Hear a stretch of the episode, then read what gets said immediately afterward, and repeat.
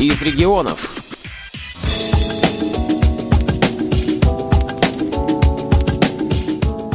В зале библиотеки имени Короленко какая-то особая атмосфера внимания и сосредоточенности. Это во мне бьется сердце Вселенной. Это во мне звучит музыка дождя. Это я излучаю ослепительный солнечный свет.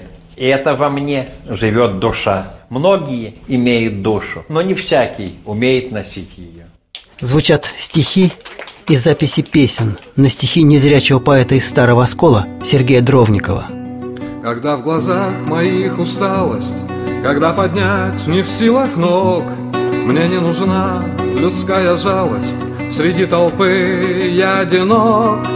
Я в мыслях тело покидаю, я с тенью призрака сольюсь, лишь знает Бог, где я бываю, где я исчезну, где явлюсь. Рассказать о жизни и творчестве, к сожалению, не дожившего до преклонных лет поэта, почитать его стихи приехала вдова Сергея Дровникова Тамара Гелашвили – Сергей творчеством начал заниматься уже в зрелые годы, в 35 лет. Вообще он с детства любил читать. Ну вот что-то заставило, наверное, его попробовать свои силы. Он стал посещать в районной библиотеке клуб любителей искусства. Там собирались люди, которые пытались писать стихи, музыку. И вот как-то все это он, видимо, как и жил, отдаваясь полностью, так он этому и отдался. Очень серьезно он подошел к этому вопросу, и э, на профессиональном уровне он уже потом в итоге писал. И сразу у него получилось? Нет, не сразу. Он мне рассказывал, что не сразу получилось. Естественно, были люди, на кого он равнялся. Они давали какие-то советы. Читал много литературы. Стало получаться. И взял он как-то свои стихи и поехал на Скользкую лиру в 2001 году. Ну, просто так, как это обыкновенно. Фестив... Да, это, фестиваль. фестиваль да. известный российский. Да, фестиваль да. поэзии и авторской песни. Да. Просто поехал с друзьями, поехали, отдал свои работы. И потом стали искать, кто же это такой, Сергей Дровников. И получилось, что высшая награда фестиваля в номинации «Поэзия» в тот год была ему отдана. А Да. тематика его стихов? Тематика разнообразная. Много там того, что он сам пережил, о чем он размышлял, что его волновало. Ну, естественно, любовь, тема природы. Но он всегда себя позиционировал как философ. У него такие размышления о смысле жизни. Естественно, тема Родины, она не ушла.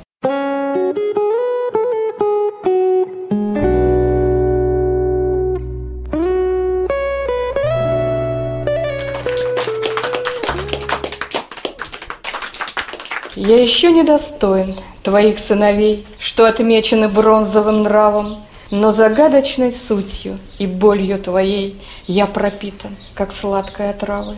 Незлобивая поступь и вера моя породнились с мятежной душою, мне по-прежнему чужды иные края. Я пленен и отравлен тобою. Мне особенно трудно себя удержать, не стонать и не стискивать зубы, когда бывших собратьев враждебная рать надрывает надменные трубы. Мне по-прежнему хочется комкать уют оголтелых газет пересужих там, где снова и снова тебя предают новоявленных кланов Иуды. У великой истории много потерь. Мне по-прежнему дороги даты пожелтевших страниц и кровавых полей, где твои умирали солдаты. Я еще недостоин твоих сыновей и не часто слагаю стихи, но в застуженном сердце поет соловей, когда слышится слово «Россия».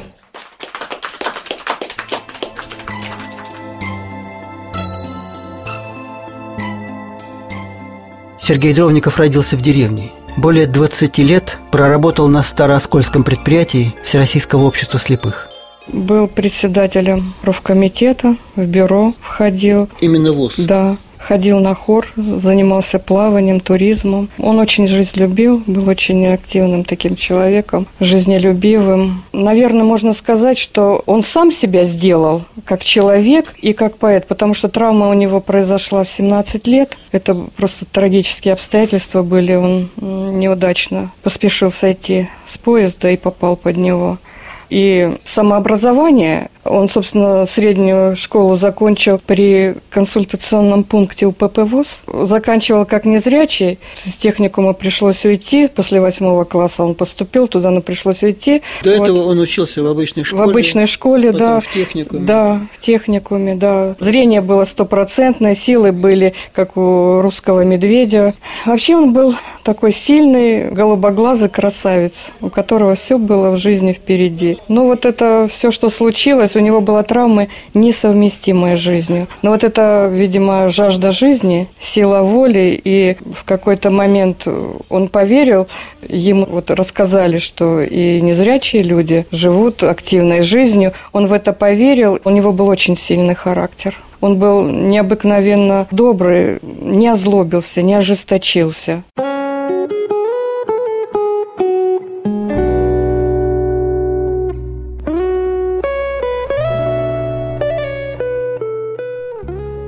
Меж полевков надоевших и матов Крики птичьи я слышу вдали, Это призрачным сонмом закатов Над Россией летят журавли. Эта песня далекого детства Долетает с родной стороны, Как простое надежное средство От пробравшейся к сердцу вины. Виноваты мы все, о, Россия, Так легко нам сегодня предать Журавлей, что становятся синью, Что вовек не устанут рыдать.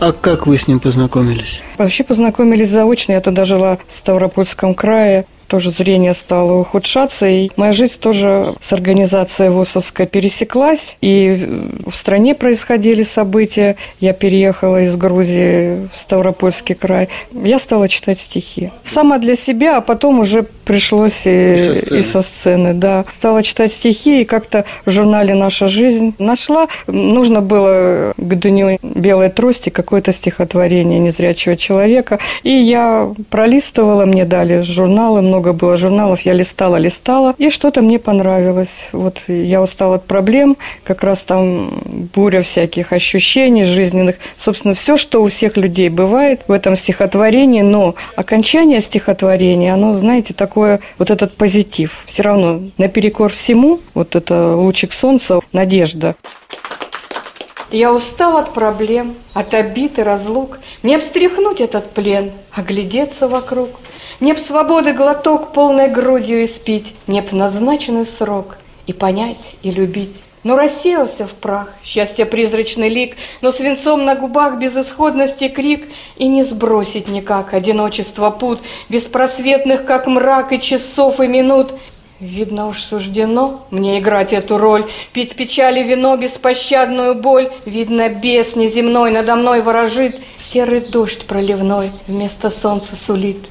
Только в сердце моем есть святые слова, Ведь под серым дождем зеленеет листва. Только снятся порой мне волшебные сны, И как прежде весной мои чувства сильны, И, быть может, шальной вновь блеснет из-за туч Над моею судьбой солнце летнего луч.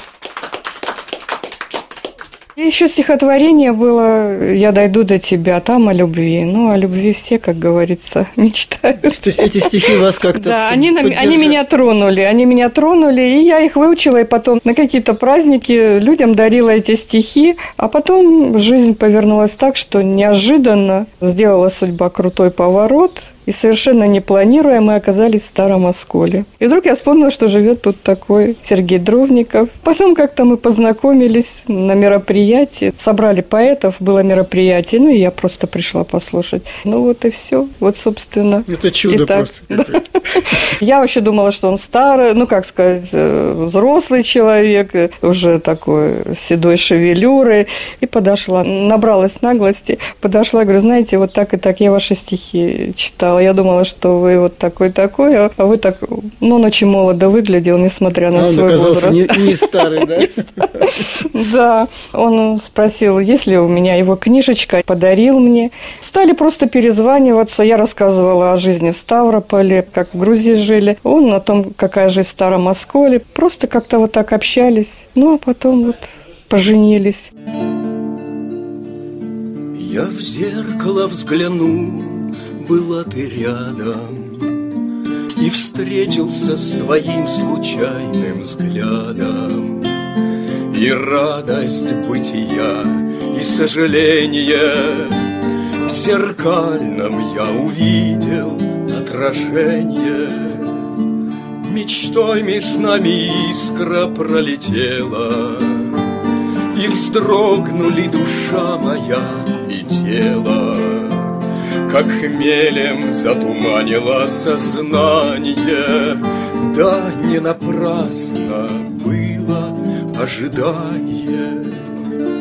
В сплетениях рук, смешениях душ нетленных Скрещенных двух непонятых вселенных Забудут о тревожном и печальном. Два сердца в отражении зеркаль его вторая награда – это филантроп, лауреат он стал первой премии, международный конкурс, и как-то все смеялся. Подали заявление уже на роспись, а он говорит, мы поедем куда-нибудь в свадебное путешествие. Но оно как-то просто совпало. На день рождения пришла эта весть. В его день рождения, 9 апреля, ему позвонили и сказали, что вот он выиграл первую премию. И вы поехали на филантроп? Мы поехали, да, 29 апреля мы расписались расписались, а в июне мы поехали в Москву, а потом в Женеву. Наш губернатор нам сделал такой подарок, проспонсировал нам эту поездку. Там был вручен ему паспорт гражданина мира.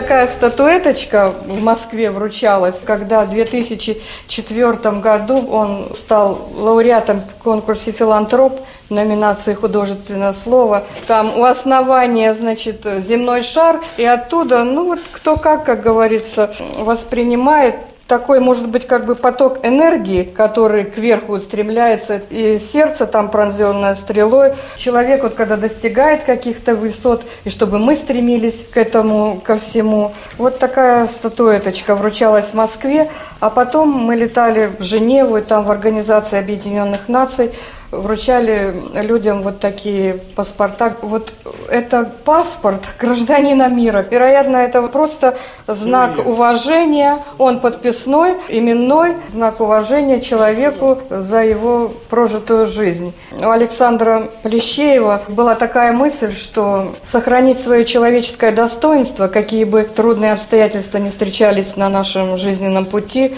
вот предназначение наше. Вот смотря на Сергея со стороны, я думаю, думаю, что ему это удалось. Я считаю, достойный человек, которым его родина может гордиться.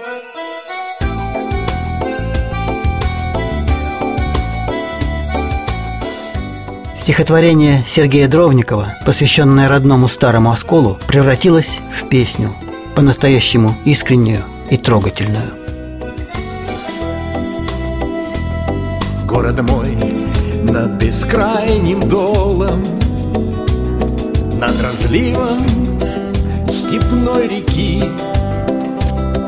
Тебя старым зовут осколом Моей юности вопреки. Ты просторы хранишь степные Беззаветные твои дела. Помнят годы о них да церковные купола.